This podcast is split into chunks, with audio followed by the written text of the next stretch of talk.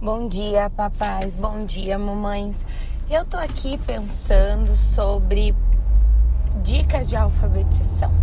Eu sou a Prof. Dani Olive e tô aqui para ajudar você nesse processo de alfabetização. E outro dia eu tava rolando meu feed no Instagram e o meu feed apareceu uh, uma amiga minha nutricionista e ela tava fazendo um como eu posso dizer assim, ela estava fazendo, reproduzindo, né, o almoço de uma família e uma mãe com a mão no celular e é o filho do lado, o filho dela, e dizia assim: ai, o meu filho não come, o meu filho não come, ele não come direito porque ele não quer comer nada e a mãe só olhando o celular, nem dando atenção para o filho. E eu fiquei pensando em rotinas e o quanto a nossa influência é sobre os nossos filhos. Na verdade, nós pais e mães, né, somos os primeiros professores das crianças. E eles estão percebendo a cada dia em todas as nossas atitudes o que nós estamos fazendo que é certo e o que é errado e copiando. Não é errado, às vezes, por trabalho, a gente acaba ficando muito tempo no celular e com essa nova ordem uh, de trabalho, que a gente está home office e trabalhando muito com o telefone, acaba que a gente passa muito tempo no telefone. Faz alguns dias que eu venho pensando sobre a dica de leitura noturna, o quanto a leitura noturna na minha casa faz a diferença e os nossos hábitos. E por que, que eu liguei esse vídeo da alimentação? A alimentação, ela, os pais reclamam demais que as crianças não comem direito, que não sabem se portar à mesa e todas essas coisas. Mas como você está se portando à mesa? Quando a criança daí entra na escola, vem uma segunda reclamação. E essa reclamação eu tive muito durante esse ano porque a alfabetização foi eu orientando os pais, os pais me dando retorno das orientações que davam certo ou não. E uma das orientações que eu passava para os pais e que eu estou passando para vocês hoje é ler antes de dormir. Ai, mas antes de dormir é tão fácil. Mas você está fazendo leitura com seu filho antes de dormir? Não é um livro de 50 páginas e nem com muitas imagens. É um livro pequeno, em que você possa tirar uma lição com o seu nessas páginas. Sabe que eu gosto de uma sala de aula muito falante. Por quê? Quando a gente tem uma sala de aula falante, as crianças elas estão criando opinião. E quando ela já sabe criar a opinião dela, é porque ela tem uma família que incentivou a leitura.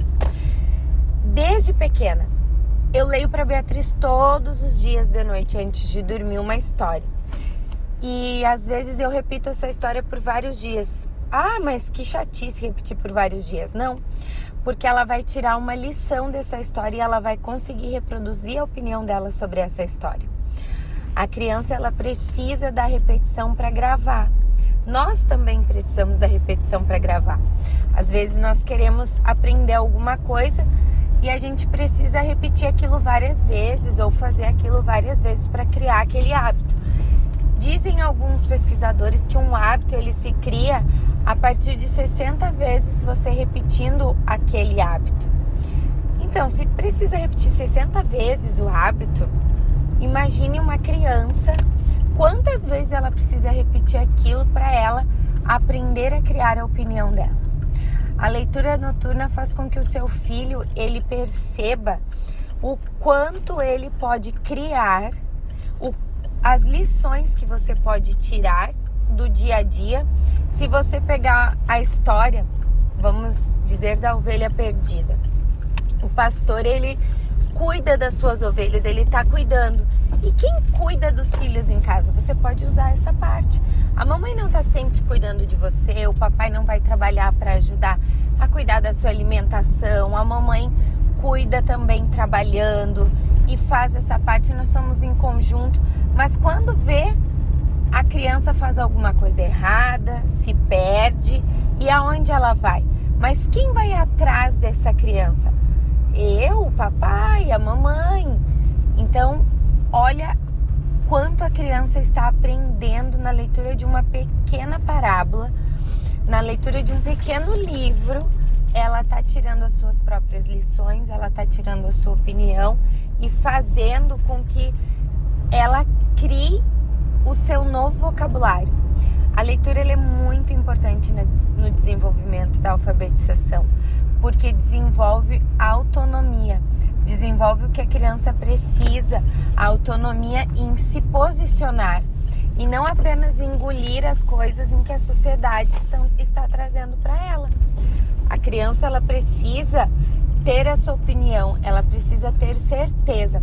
Outro dia na sala de aula, uma auxiliar minha uh, comentando sobre um aluno disse assim: Você viu como ele é firme na sua opinião, ele não deixa com que as pessoas digam o que ele aprendeu ao contrário. Daí eu falei para ela assim: Isso porque os pais ensinaram ele a se posicionar, a ter a sua opinião e de que o ensinamento do lar é o mais importante.